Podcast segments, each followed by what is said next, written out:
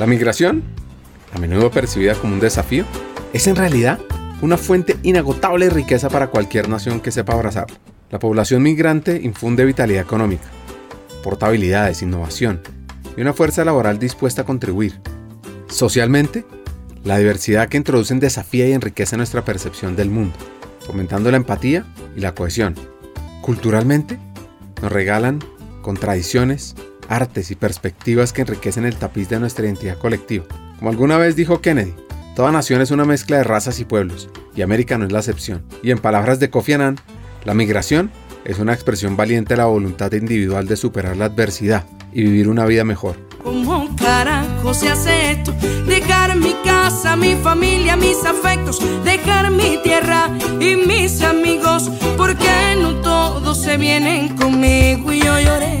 Así que en cada persona migrante se encuentra una promesa latente de renovación, innovación y crecimiento.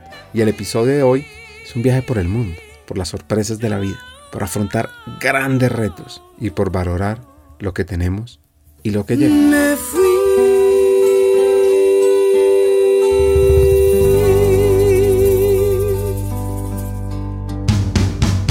Bienvenidos a Hackers del Talento, el podcast que busca cambiar el juego por lo humano. Creemos en una América Latina más competitiva, inclusiva, equitativa, próspera, donde las personas sean el centro del mundo laboral. Nos motiva el talento como motor de cambio y por eso estamos aquí, para ser la fuente de inspiración, unión, colaboración, aprendizaje, debate y acción para la comunidad interesada en talento. A través de historias, reflexiones, conversaciones con CEOs, líderes de talento humano, pensadores y actores de cambio, te vamos a ofrecer hacks para evolucionar como persona, como líder y potenciar tu empresa. Te invitamos a sumergirte en conversaciones profundas, significativas, que te harán pensar, que te inspirarán y que te harán dar ganas de tomar acción para cambiar el juego por lo humano. Únete a nosotros en este viaje para hackear el talento y juntos aumentar la competitividad de América Latina por un futuro más justo y próspero. Nuestro invitado de hoy se llama Shomin Laceras. Es venezolano, con raíces del País Vasco, periodista, comunicador, y la historia de sus padres surge en un proceso de migración, de impacto, de logro, de mostrar lo que significa abrirse las puertas para todos. Bueno, creo que fue exitosa porque eh, básicamente exitosa creo que por- porque creo que pudieron desarrollar una, eh, rehacer sus vidas, ¿no? Entonces en ese sentido creo que ya ese es un primer gran éxito en la, en la vida de, de cualquier persona, ¿no? Entonces eh, eh, en ese sentido me refiero que, que fue exitosa y, creo que eh, pudieron, no sé, mi, mi padre en el campo de la, de la arquitectura pues pudo pudo hacer eh, pues una, vida profesional donde, bueno, pues participar en, en muchísimos proyectos de habitacionales, en concursos de arquitectura. Y mi madre en el campo del periodismo eh, eh, fue una persona pues bastante reconocida en el diseño gráfico aplicado al periodismo, fue Premio Nacional de Periodismo en, en Venezuela.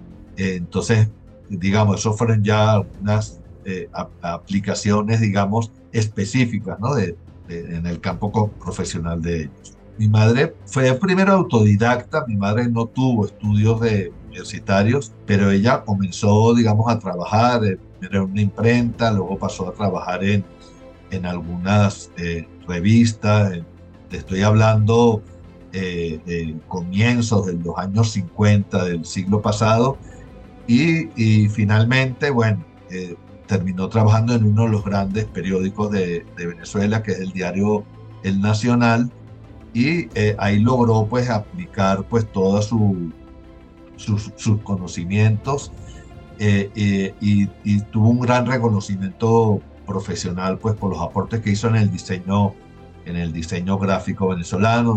De, de hecho creo que fue como la primera mujer en Venezuela que, que trabajó en esta en esta área y se, y se destacó. Y bueno, eh, eh, eh, en, en un momento dado, pues eh, se le, le fue otorgado el Premio Nacional de Periodismo por su, por su carrera, digamos, periodística en el campo del- del diseño gráfico.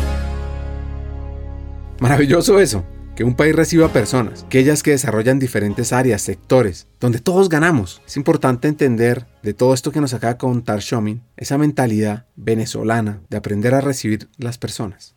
Bueno, pues eh, Venezuela fue un país, digamos, en, en, términos generales, creo yo, bastante abierto al tema, al tema migratorio. Hubo grandes migraciones de muchas partes del mundo en el siglo XX, pues producto de, en el caso de mis padres, de la Guerra Civil Española, pero bueno, después de la Segunda Guerra Mundial, pues terminaron llegando muchos migrantes europeos de, España, de Portugal, de Italia, de, los países de, Europa Central. Y, posteriormente también empezaron a llegar muchos migrantes de, América Latina, especialmente de Colombia, que fue la, la, migración más, más, más grande que hubo. Y eh, eh, bueno, pues llegaron a un país, eh, digamos, con, por supuesto, sin muchos recursos económicos ellos mismos, pero que ofrecía, digamos, grandes oportunidades, pues por el hecho de ser un país, digamos, petrolero, que necesitaba, pues también mano de obra y necesitaba personas con conocimientos. Y creo que es un país que abrió muchas, muchas oportunidades, ¿no? Entonces, eh, permitió pues a personas como mis padres, digamos, prosperar desde el punto de vista eh, profesional y tener una vida, eh, yo diría que plena y, y, bastante cómoda, digamos, por las oportunidades que se, que, se ofrecían, ¿no? Pero pues fue una vida también hecha pues con grandes esfuerzos, no fue, no fue nada gratuito, ¿no? Pero el país permitió que, personas como ellos pues pudieran, pudieran desarrollar sus actividades y, y hacer vida, una vida plena. Ser hijos de migrantes en un país próspero, por supuesto que lo marcó a nuestro invitado de hoy. Ahora, sucede de una manera diferente cuando se va a vivir a otro país y ahí es donde se comienza a desarrollar una competencia clave en el mundo del trabajo, la adaptabilidad. Pues imagínense que Shomin sale de Venezuela a San Sebastián, al País Vasco, a Europa.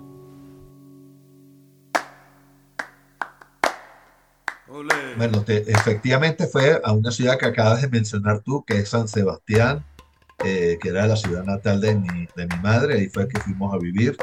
A uno de niño, digamos, estos cambios eh, le impactan, pues era ir de un país tropical a un país, digamos, donde donde uno vivía las estaciones y me acuerdo que la llegada fue en pleno invierno, con mucho frío. Eh, era llegar de un país democrático en aquel momento como era Venezuela, estamos hablando de finales de los años 60, a llegar a un, a un país que estaba dominado por un dictador que era Francisco Franco en aquel momento. Eh, mis padres tenían bastante actividad política allá en el País Vasco, así que uno vivía de alguna manera eh, todas las sensaciones, digamos, de, de, la represión con la que se vivía en, un país como España y concretamente en el País Vasco. Entonces, sí, sí, sí era un, cambio importante que uno lo, a uno le impactaba de alguna manera, pero bueno, uno era un niño y uno, eh, una gran capacidad de adaptación, ¿no?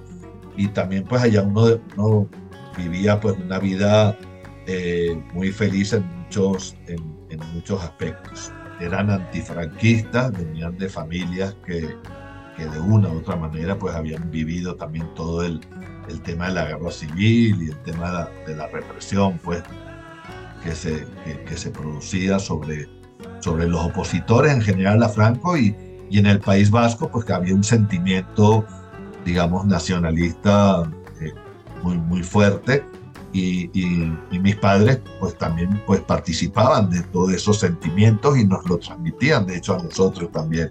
Nosotros vivíamos un poco todo ese todo ese ambiente lo vivíamos plenamente también. Nos nos educamos en, el idioma vasco por ejemplo cuando vivimos allá entonces uno estaba pues muy metido pues en, todo lo que era la, la cultura del país vasco vivía allá y aprendimos a hablar euskera, vasco. Por cierto, en unas condiciones muy raras porque eran unas escuelas que no eran exactamente clandestinas. De alguna manera el, idioma vasco se aprendía un poco clandestinamente, ¿no? no eh, eh, eran escuelas que eran una especie de cooperativas que formaban los los padres para educar a sus niños en el idioma vasco y en medio de la cultura vasca, ¿no? Y, eso era en pleno franquismo, eh, eran unas escuelas un poco que se mantenían con esa, eh, en esa situación un poco. No voy a, ser tan radical como para decir que eran clandestinas, pero, pero eran un, poco clandestinas de alguna,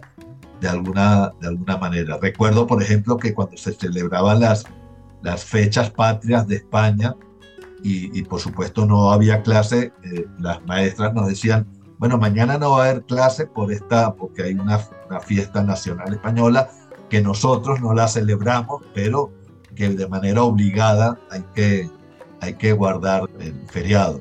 Entonces, por darte un pequeño ejemplo. ¿Por qué regresaron?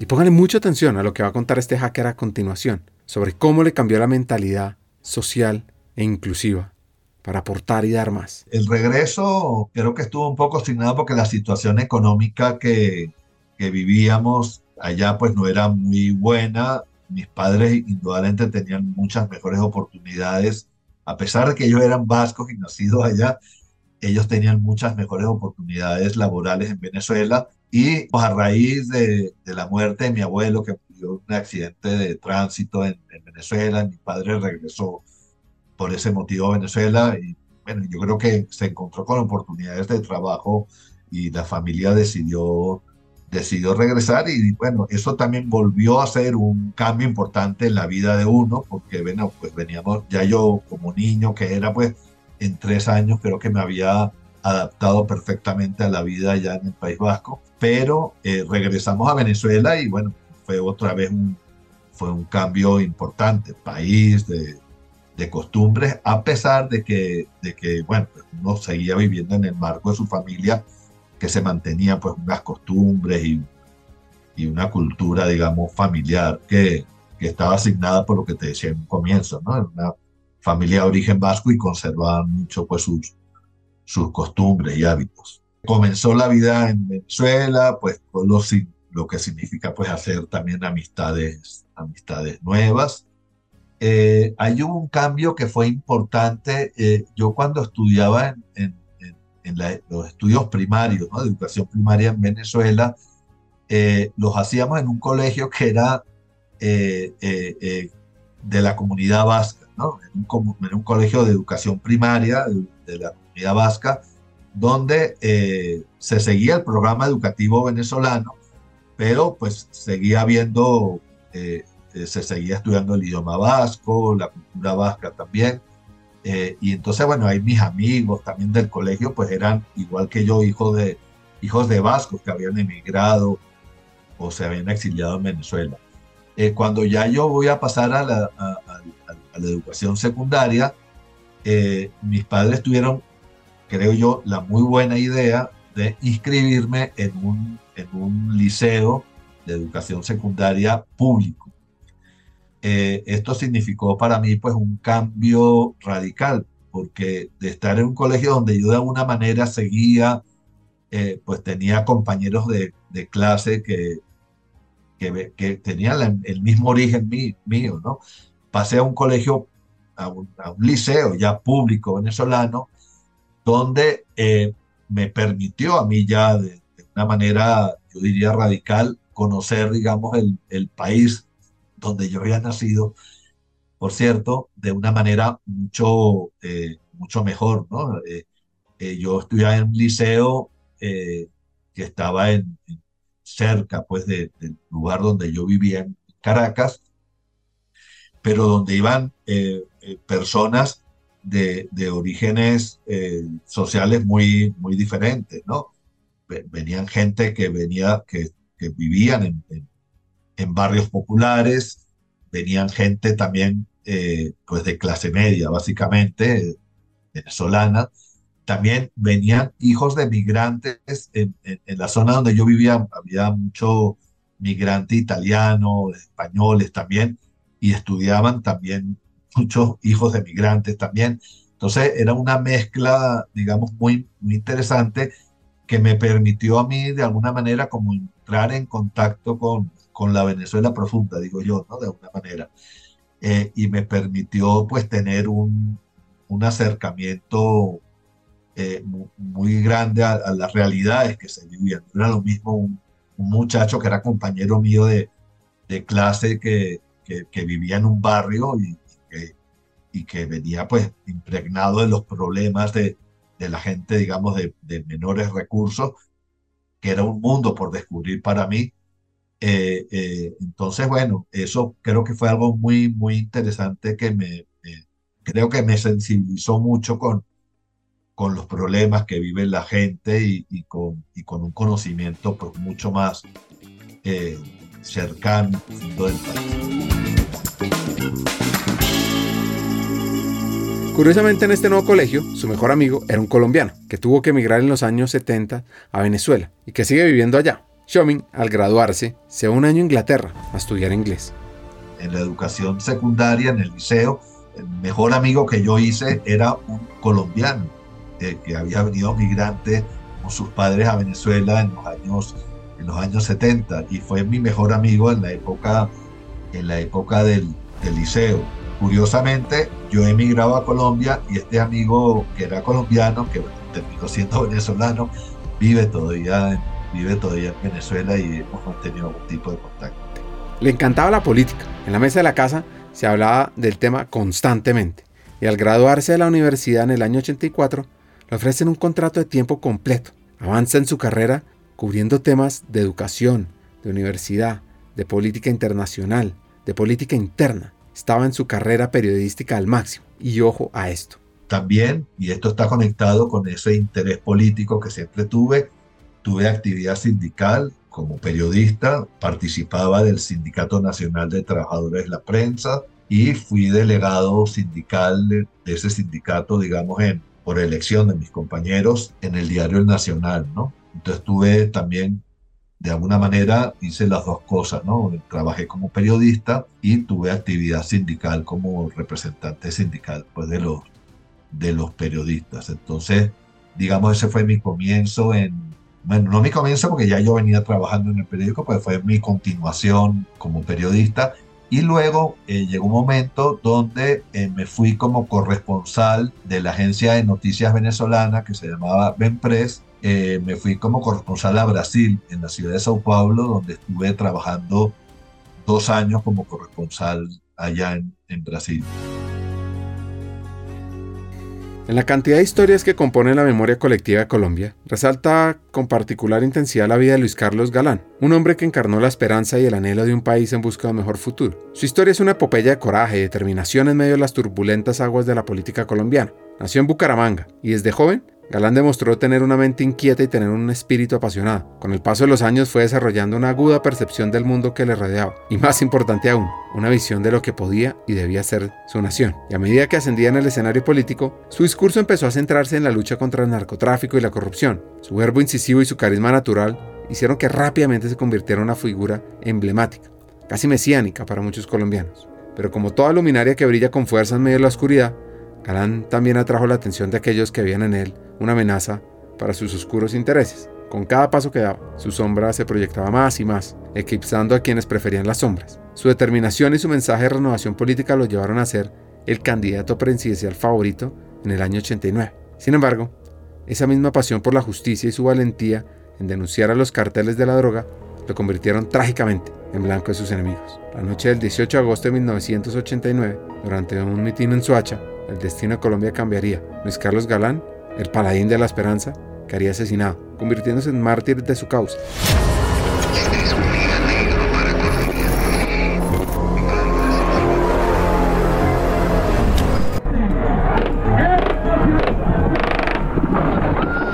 Consolidar una nueva relación entre la clase... Viajando vacío y reemplazado en el corazón de millones.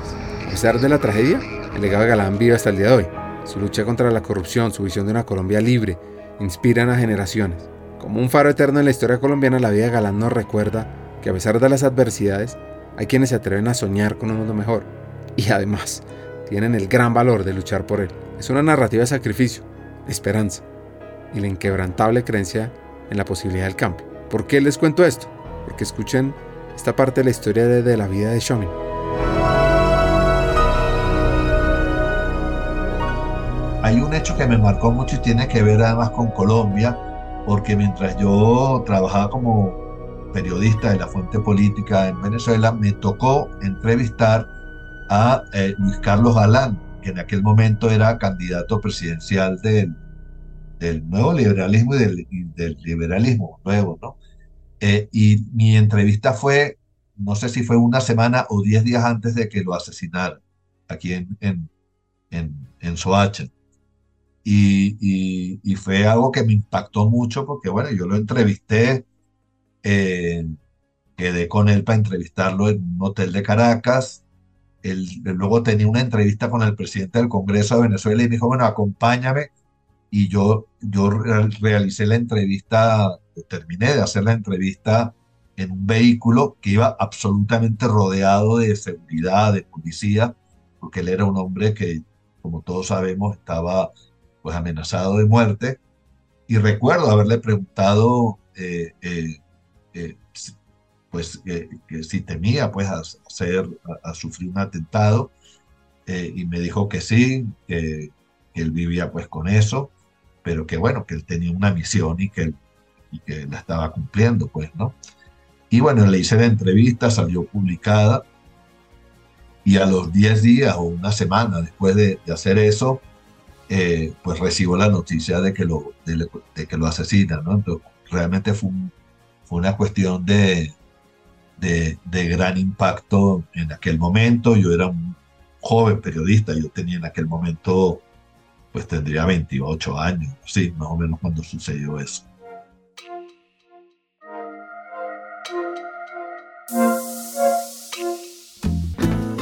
En 1880 Brasil con sus vastas tierras y promesas de prosperidad, atrae a miles de europeos. Llega italianos, alemanes, españoles, buscando su lugar en este nuevo mundo. Comienzan a conectar culturas del café con la comida italiana. Llega la mentalidad alemana, los sonidos del acordeón, las polcas alemanas. Y también llegan población migrante de Japón, que comienzan a plantar cuidadosamente semillas de sus verduras favoritas, que comienzan a recrear su hogar con un nuevo sello, que comienzan a combinar la feijoada con el sushi, con la, comida tempura. Pues Shomin estando en Brasil, en ese país fronterizo, le toca aprender el idioma a toda velocidad y en esas conoció a una celebridad. Sí, bueno, él ya, ya tenía el Partido los Trabajadores, pero, pero bueno, todavía, digamos, estaba más impregnado, digamos, de su, de su actividad sindical ya, estaban, ya estaba participando más activamente en, en, política, eh, pero todavía no, no había tenido los exitosos resultados electorales que tuvo, que tuvo después. Yo viví en aquel momento en, eso, eh, viví con el gobierno de Color de Melo, que fue un gobierno que tuvo grandes problemas económicos, había una inflación muy grande en, en Brasil en aquel momento, y ya empezaban a, a hacer de todos los movimientos políticos que llevaron a la destitución del presidente Collor de Melo en aquel momento, ¿no? Que generaron pues luego eh, grandes cambios y que allanaron el, el, el, el, camino, no inmediatamente, pero que allanaron el camino para el triunfo de, de Lula y del Partido de los Trabajadores en, en Brasil. Pero bueno, hubo ahí, ahí hubo varios años de donde otros presidentes, digamos, ya también tuvieron actuación política, ¿no? Pero bueno, fue una época muy, muy interesante, digamos, aparte de conocer un nuevo país, pues conocer también unas dinámicas políticas eh, eh, diferentes. Terminó su contrato, regresó a Venezuela a trabajar en un diario económico llamado Economía Hoy, donde se vivieron varios cambios en su país. Estaba ya en el poder Carlos Andrés Pérez y se estaba llevando a cabo unas políticas digamos, económicas más, digamos, liberalizadoras, ¿no? Se empezaron como a, abrir un poco la economía del país, que había sido una economía cerrada, más impregnada por el tema petrolero, y se empezó un poco a abrir más la economía, eh, eh, pero también en paralelo con esto empezó un poco una época también de, de desestabilización política importante, ¿no? Eh, mientras yo estuve en Brasil fue que se produjo el golpe de, el golpe frustrado de, Hugo Chávez en el año 92, en febrero del 92, yo regresé como a mediados más o menos de, ese año a Venezuela, eh, ya había una situación política bastante convulsa, en noviembre hubo el, segundo golpe, digamos, de Chávez, que estaba preso, pero, pero algunos de sus partidarios dieron un segundo golpe en, en noviembre del año 92 eh, y en el marco, digamos, de toda esta situación de inestabilidad política, también se produce la destitución del presidente Carlos Andrés Pérez en aquel momento. Y entonces, bueno, y, empezó a haber también una, una situación, digamos, de inestabilidad económica bastante importante, ¿no? Entonces, bueno, para mí fue muy interesante eh, incursionar en el mundo del periodismo, del periodismo económico, pero un poco toda esta situación de, de de problemas económicos que ya había en el país que hacían que, los sueldos en periódicos no fueran muy buenos, me, eh, digamos, me, me, llevó a mí a, buscar y bueno, tuve la oportunidad, por otro lado, a veces no solamente lo que uno busca, sino las oportunidades que se presentan, de volver a hacer un cambio importante en mi vida profesional, que fue incursionar en el mundo de las comunicaciones corporativas, ¿no? Y recibí una oferta para trabajar en el Banco Central de Venezuela en aquel momento eh, como jefe del Departamento de Información, ¿no? Y ahí empezó, digamos, la, la otra parte importante de mi vida profesional que había estado dedicada al periodismo, digamos, en, en diarios, en, periódicos o en agencias de noticias, y pasé a, a, a, trabajar en el mundo de, de las comunicaciones corporativas, ¿no? Y fue pues una experiencia muy larga ya también, de, de 18 años en el mundo de las, de las comunicaciones corporativas y concretamente en el Banco Central de Venezuela, que era una institución pues muy importante en la economía venezolana. Qué gran reto, ser el líder de comunicaciones del Banco Central de Venezuela. Y allá estuvo 18 años, en una etapa de mucho movimiento que le tocó vivir fue muy complejo también porque, bueno, yo entré en el Banco Central cuando todavía Chávez no había llegado al poder. El Banco Central tiene un estatus un poco especial, pues es una institución autónoma, pero una institución del Estado en definitiva, ¿no? Entonces, bueno, eh, eh, en el banco se vivió el tema un poco del chavismo que lo impregnó un poco todo y por supuesto en el sector público pues mucho más eh, en el banco pues se vivió con cierta distancia porque era una institución autónoma y, tenía un poco más de libertad de, de, acción, ¿no?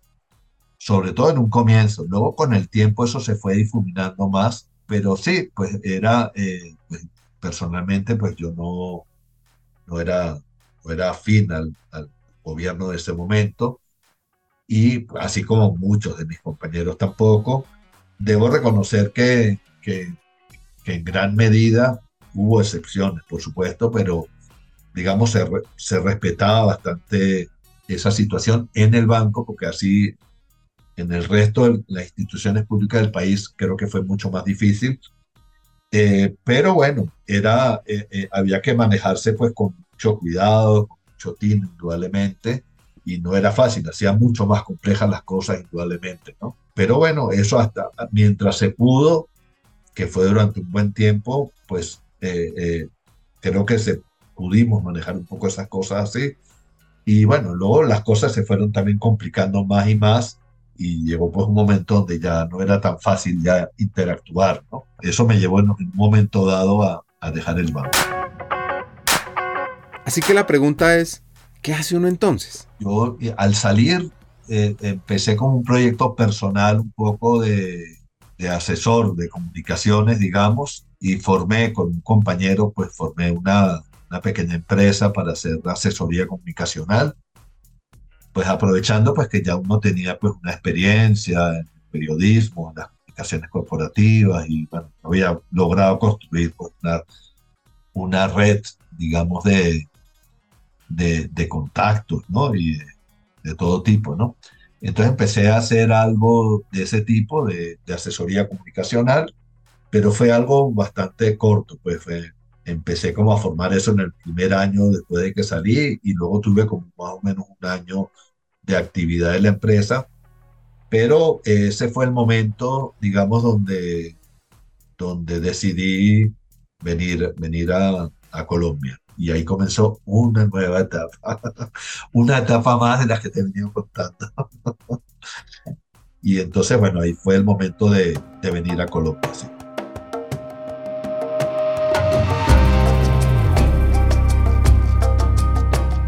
Americana, de Chimamanda Ngozi, narra la historia de Femelu y Ovince, dos jóvenes nigerianos que crecen en medio de la agitación política de su país, que están soñando con vidas más grandes en el extranjero.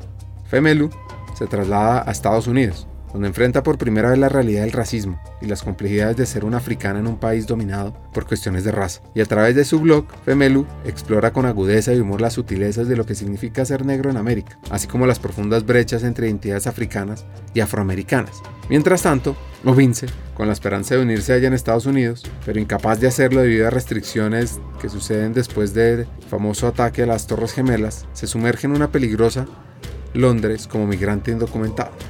No les quiero contar todo el detalle, pero la novela no es solo una historia de amor perdido y reencontrado, sino una poderosa meditación sobre la migración.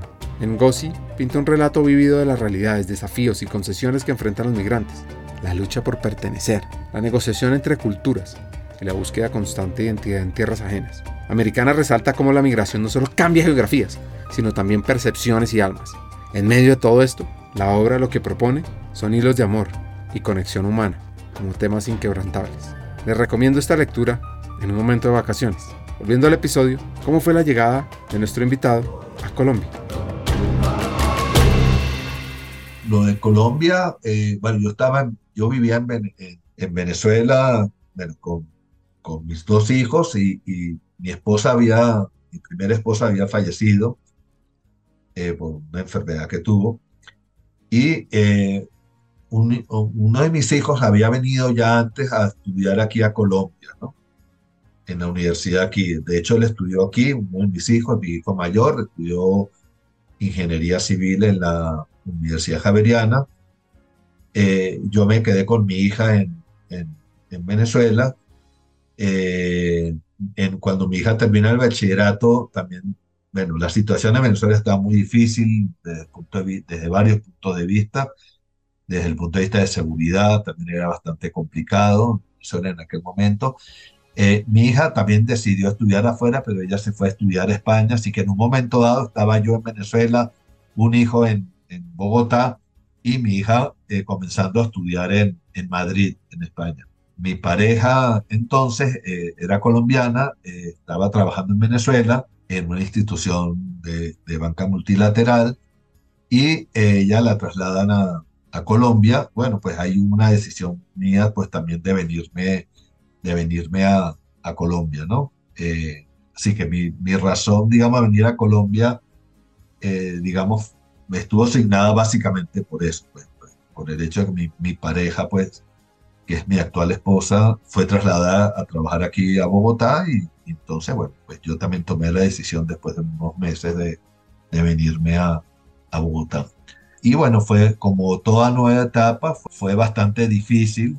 Bueno, tampoco yo ya no, no era un muchachito, pues ya una persona ya con mis años encima. Eh, y bueno, tenía que comenzar un poco, poco no, tenía que comenzar de cero. Entonces fue, fue bastante difícil buscar un trabajo, un trabajo formal, digamos. Eh, de hecho, no, no, he tenido aquí en Colombia nunca un empleo formal y me dediqué un poco al comienzo, bueno, primero fue buscando trabajo, que fue bastante difícil, eh, me dediqué como a hacer trabajos de, de, consultoría, básicamente, muy aislados al comienzo, y, y después me vinculé al observatorio por esas casualidades de la vida, pues conocí a gente de la Universidad de Rosario que tenían el, el observatorio de Venezuela, la Universidad de Rosario, y poco a poco me fui vinculando, me, fui vinculando a ellos. Primero al programa de radio que ellos tienen, que tiene un nombre empeño, que se llama Esto no es una frontera, esto es un río. Me invitaron a participar en el, en el programa de radio. Yo pues empecé a trabajar con ellos ahí de manera voluntaria, pues, ¿no? Eso no era un trabajo eh, en, en, estricto sentido, pero para mí fue como la, la primera invitación que tuve a, a, a, vincular pues a, a, algo que podía llamarse, que para mí era un trabajo, que era participar en un programa de radio. Y poco a poco, bueno, a raíz de esa relación que se fue cultivando, pues me fui incorporando a proyectos que yo, ellos venían haciendo eh, relacionadas con el seguimiento que ellos hacían de lo que pasaba en Venezuela, inmediatamente después de lo que estaba pasando con la migración venezolana, y hasta el día de hoy me he mantenido eh, vinculado a ellos, eh, trabajando de manera muy activa en diversos proyectos que tienen que ver con la migración, que tienen que ver con, con el seguimiento del, de lo que pasa en Venezuela, ¿no? Y realmente mi actividad laboral en, Colombia ha estado eh, ligada al Observatorio de Venezuela de la Universidad del Rosario. Para mí, en lo personal, fue una reinvención porque ha sido, fue un acercamiento un poco al mundo, al mundo, un acercamiento, no reacercamiento. Yo nunca había trabajado en el mundo académico y esto de alguna manera pues significó un poco empezar a, explorar ese mundo académico, ¿no? El mundo de la investigación, el mundo de la difusión del conocimiento. Y eh, mi actividad en Colombia, pues, no ha estado ligada al periodismo directamente, aunque eh, también, eh, digamos, gracias a esta vinculación con el Observatorio de Venezuela, escribo de manera bastante regular análisis y artículos de opinión en el diario El Espectador, en La Silla Vacía, que de alguna manera pues también han, sido para mí la oportunidad de vincularme con el periodismo en, Colombia y esto ha sido muy satisfactorio para mí, poder, poder escribir nuevamente en, diarios y en esta vez en, en Colombia, ¿no?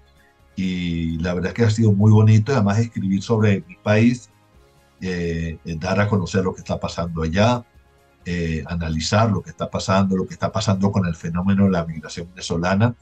Y la verdad es que esto ha sido realmente muy, muy, muy satisfactorio para mí. En el vasto tapiz de la vida, donde las historias se entretejen las almas se encuentran, las redes son el hilo que nos une y que conecta los destinos. Migrar, un acto tan antiguo como la humanidad misma, es un salto al desconocido, donde todo es ajeno, y los rostros son extraños. Sin embargo, es en estas redes, tejidas de confidencias, consejos y solidaridad, donde el migrante encuentra refugio, guía y a veces un eco del hogar dejado atrás. Son estos lazos, tan invisibles como esenciales, los que permiten a uno arraigar en tierra extraña, adaptándose, aprendiendo y finalmente floreciendo.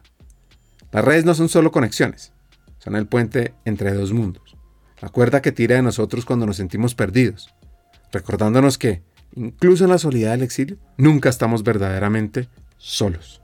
Pues Xiaoming tenía esta red de apoyo. Yo creo que son diversas circunstancias.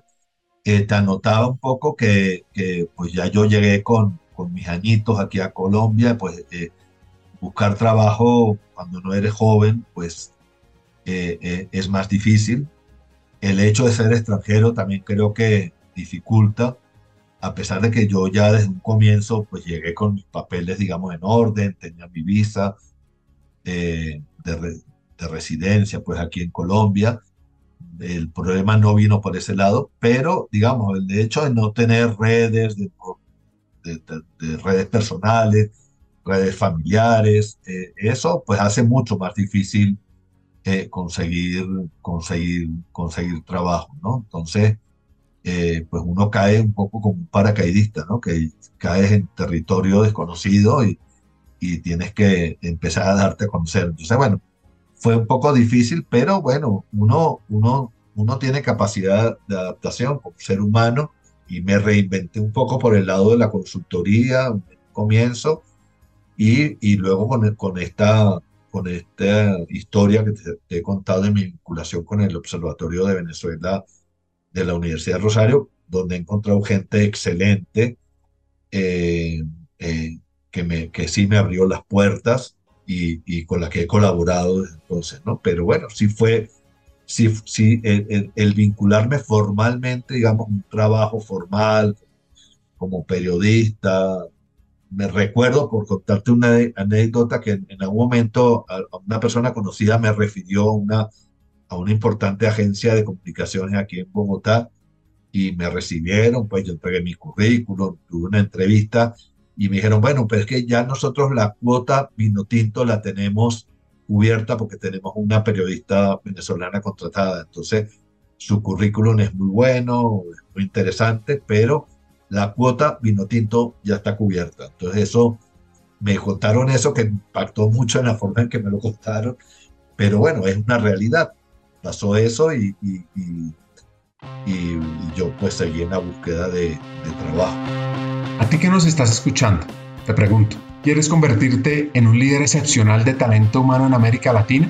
Pues en Hackers del Talento Latam, nuestra misión es formar a los futuros líderes estratégicos, tecnológicos y transformadores del mundo empresarial, que sean ejemplo de la humanización de las empresas. Así que te invito a unirte a nosotros y te invito a aplicar a nuestra academia Hackers del Talento Latam, donde podrás invertir en tu crecimiento personal y en tu evolución como líder de talento este programa pionero en la región ha formado ya a cientos de futuros líderes en los últimos dos años, de compañías extraordinarias. Así que te preguntarás, ¿por qué la academia es la mejor opción para mí? Pues hay cuatro razones. Profesores, estudiantes, contenido y metodología. La primera, los hackers de talento serán tus profesores. Son CEOs y CHROs o vicepresidentes de talento de compañías líderes en la región. Aprenderás desde la experiencia y la práctica de seres humanos maravillosos que están marcando la diferencia en sus compañías. 2. Serás parte de una comunidad de líderes inspiradores, pues te conectarás con otros estudiantes como tú, que son personas que trabajan incansablemente por un mejor futuro de América Latina, de sus empleados, con años de experiencia clave en el área y en empresas increíbles. 3. Contarás con un contenido relevante y actualizado, pues es que la Academia de Formación consta de 20 sesiones sincrónicas con temas fundamentales, como mindset para hackear el talento, ser futuristas, aumentar el impacto y la influencia en tu compañía, conectar y movilizar el negocio, toma de decisiones, data, inteligencia artificial, liderazgo transformador, diversidad, equidad e inclusión, humanización y mucho más. Y por último, experimentarás un aprendizaje fuera de serie, con coaching entre pares, sesiones de debate, retos y además tendrás acceso a contenido asincrónico para aprender a tu propio ritmo sobre People Analytics, experiencia del empleado, desarrollo, talento y mucho más. Así que, ¿te imaginas liderando la transformación de las empresas en América Latina junto a los mejores hackers del talento? Únete a nuestra academia de formación y sé el cambio que quieres ver en el mundo empresarial. Aplica ahora en nuestra página web hackersdeltalento.com y conviértete en ese hacker del talento que siempre has querido ser. Entendamos cómo llegar a un nuevo país en momentos difíciles. Bueno, yo creo que todo, toda experiencia migratoria pues eh, tiene su parte, digamos, voy a decir una palabra que igual suena muy fuerte, pero, pero no quiero darle esa connotación tampoco trágica, ¿no? Pero sí tiene su parte traumática, digamos, pues tú, tú llegas a, un, a un territorio nuevo, con gente nueva, donde nadie te conoce, entonces, bueno, eso tiene indudablemente esa, eh, esas dificultades, ¿no? Eh, yo en lo personal, eh, y, te he contado un poco parte pues, de mi vida, que sí ha estado asignada por el tema migratorio familiarmente, tanto así, tanto así, que yo aquí estando en Colombia, a pesar de que yo conocía la historia de mi familia, aquí yo hice clic con algo que no había hecho clic claramente anteriormente, ¿no? y era que eh, eh, me di cuenta que eh, desde mis bisabuelos hasta mis hijos, que somos cinco generaciones, las cinco generaciones migraron. hace 100 años aproximadamente, mi bisabuelo migró a Estados Unidos, luego a Francia, mis abuelos migraron a Venezuela con mis padres, yo migré, como ya te he contado, tanto a Colombia, pero también migré en otro momento a Brasil, o el propio País Bajo, y mis hijos también terminaron saliendo, saliendo de Venezuela y viven hoy en, en España. Así que somos cinco generaciones migrando. Yo creo que cuando esto pasa en una familia, eh, que tampoco es tan raro, ¿no? Porque la historia de la humanidad es la historia de las migraciones al final. Pero, pero bueno, hay familias que están más estables en un territorio, en otro. Cuando esto pasa en una familia, creo que hay algo un poco en el ADN que hace que, que, que, que emigrar igual tampoco sea tan extraño para uno, porque uno ha tenido esas otras experiencias, esas historias familiares, y creo que uno lleva de alguna manera esto y te permite un poco igual eh, eh, comprender un poco más el hecho migratorio eh, y, y, haber aprendido un poco más de él para facilitar algunas cosas. Pero de cualquier manera, cuando te toca hacer el hecho migratorio, pues tienes que, tienes que, tienes que vivirlo y tienes que adaptarte, tienes que tener una gran capacidad pues, de adaptación, de resiliencia, de comprensión. Pues uno tiene que comprender que uno llega y, que, que no, es, no es tan fácil que te contraten a ti, pues de primero, porque no te conocen, empezando por ahí. ¿no?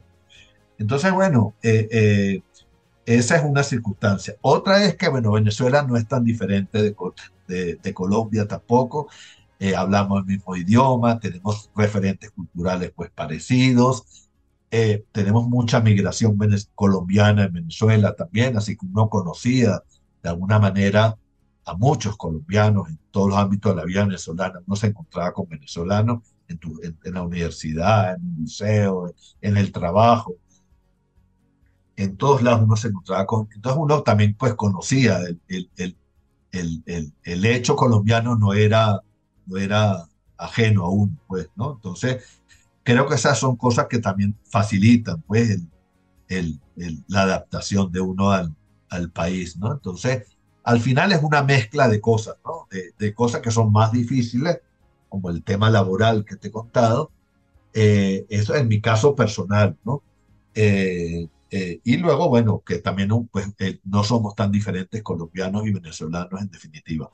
Claro, no toda la historia de todos los venezolanos que están aquí en Colombia es la misma de uno, pues, ¿no? Para muchos venezolanos, que son millones, son casi tres millones de venezolanos hoy en día en, Colombia, pues para muchos el, tema migratorio fue, primero fue novedoso. Muchos no tenían en sus familias estos, estos antecedentes de, de migrar, ¿no?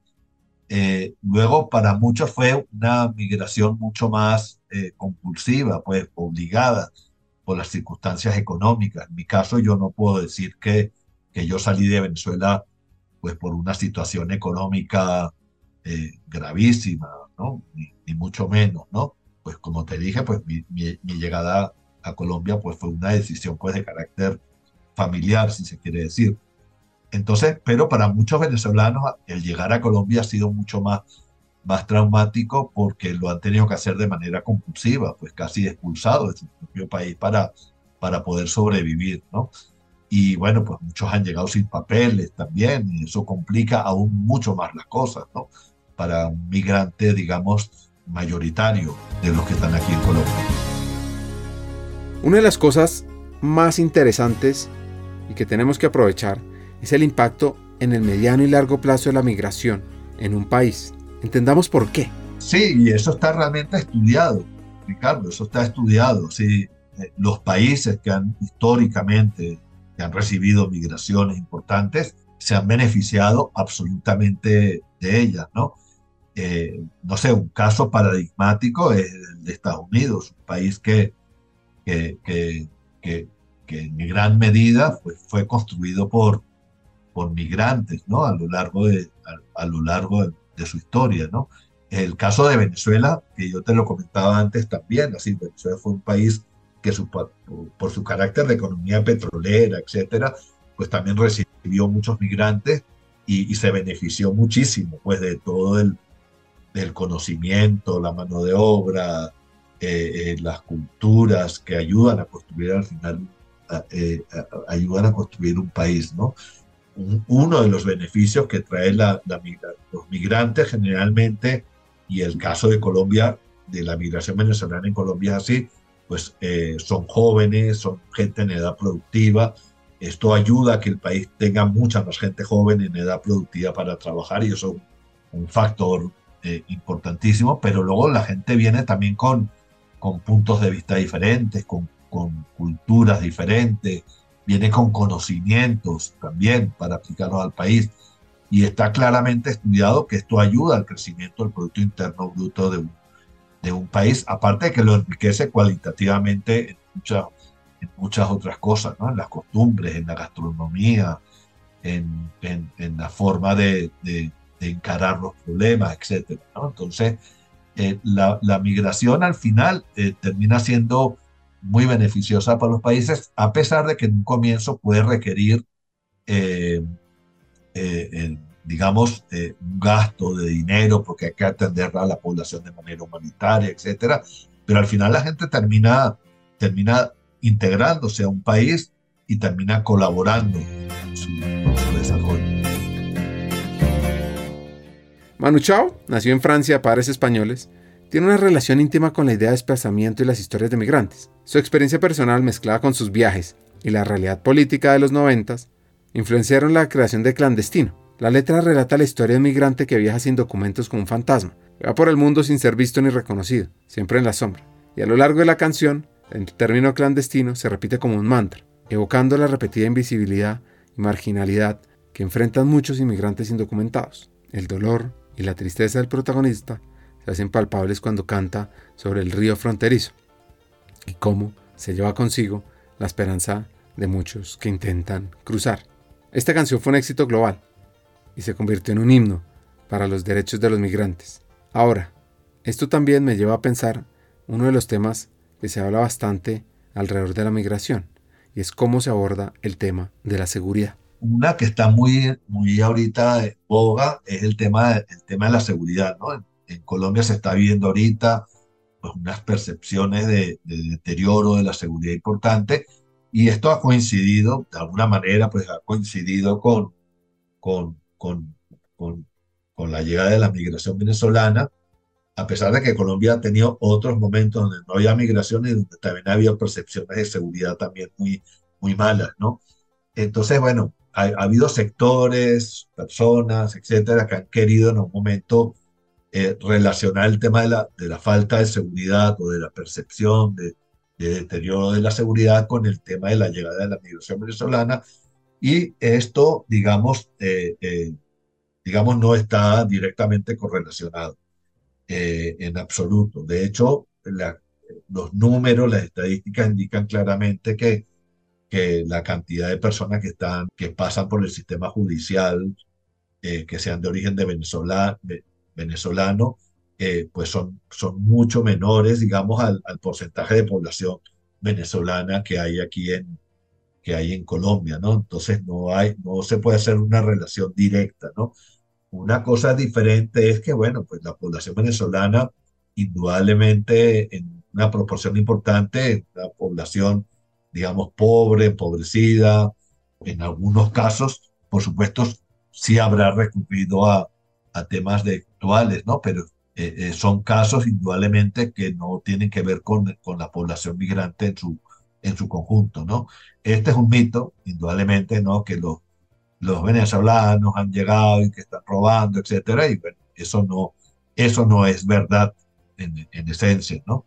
Que pueda haber algunos que, que recurran a ese, al camino de delincuencia, pues por supuesto que sí, ¿no? Que puede, puede suceder, de hecho sucede, pero esto no marca a la migración en su conjunto, ¿no? Entonces, este es un tema que sí me, me parece que es muy delicado porque el tema de la seguridad es un tema que genera miedo en la sociedad y si se relaciona con un tema de migración, pues indudablemente es un tema que resulta muy, muy doloroso. Y los dirigentes políticos, dirigentes sociales, líderes de opinión pública, eh, creo que tienen, están llamados a hacer eh, un gran papel aquí, porque la gente que tiene influencia en la opinión pública, eh, creo que tiene que colaborar en que esta relación no se haga, ¿no? Y no, y no se incentive a que la gente haga la relación entre inseguridad y migración.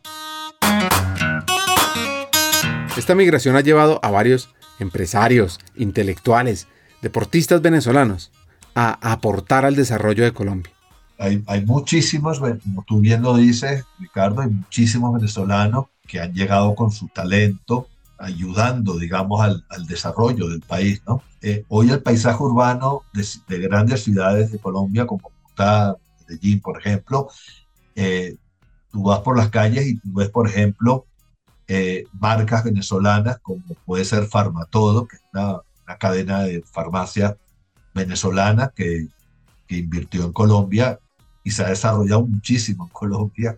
Entonces tú ves como el talento empresarial, por ejemplo, lo puedes ver claramente en las calles de Colombia viendo pues estas cadenas de farmacias que están eh, eh, multiplicándose por todas las principales ciudades de Colombia. ¿no? En el área también empresarial, tú ves eh, marcas, por ejemplo, como de, las de la empresa Polar, que tienen marcas de, de alimentos, de harina pan, por ejemplo, y muchos otros productos de alimenticios en los supermercados, y tú los ves y tú ves que es una historia de éxito, ¿no? De, de capitales venezolanos que han salido al exterior y que en, países como Colombia están teniendo un gran éxito, ¿no? Eh, luego tú ves en el mundo de las comunicaciones, el periodismo, eh, tú ves también eh, ejemplos también muy importantes. No recuerdo ahorita cómo se llama el canal este de noticias de 24 horas que, es también es de un, de un, de un empresario de las comunicaciones de Venezuela que tiene ese canal aquí en, Venezuela, en Colombia y, y, tiene un, un, gran, éxito. ¿no? Eh, luego tú tienes, no sé. Eh, hay profesores universitarios también muy importantes en, universidades en universidades colombianas.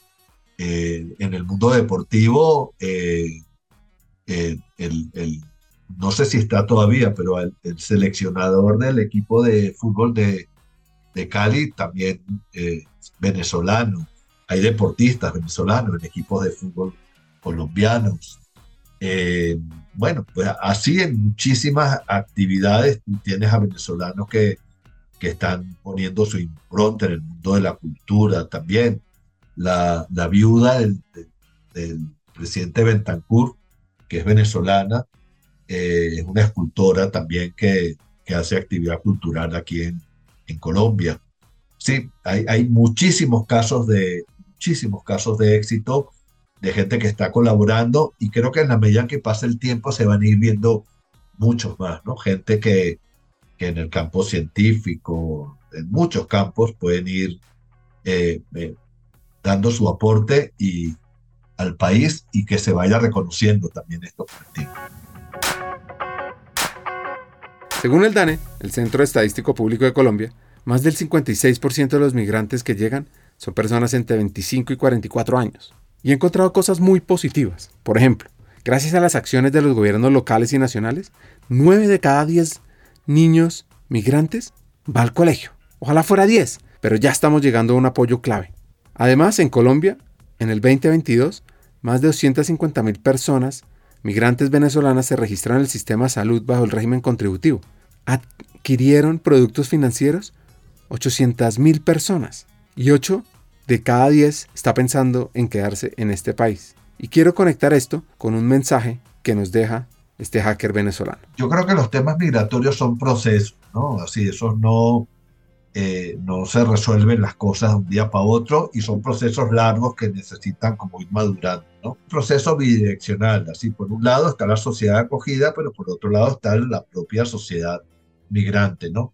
Entonces yo creo que en primer lugar tiene que producirse un, se tiene que producir un, fenómeno, digamos, de, de conocimiento mutuo de, de, la sociedad que está llegando y la sociedad que, que los recibe, ¿no?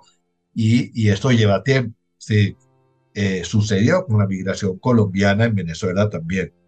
Hoy en día yo diría que los, los colombianos que viven en Venezuela o los o los que han vivido mucho tiempo, algunos han regresado, terminaron integrándose a la sociedad venezolana plenamente, ¿no?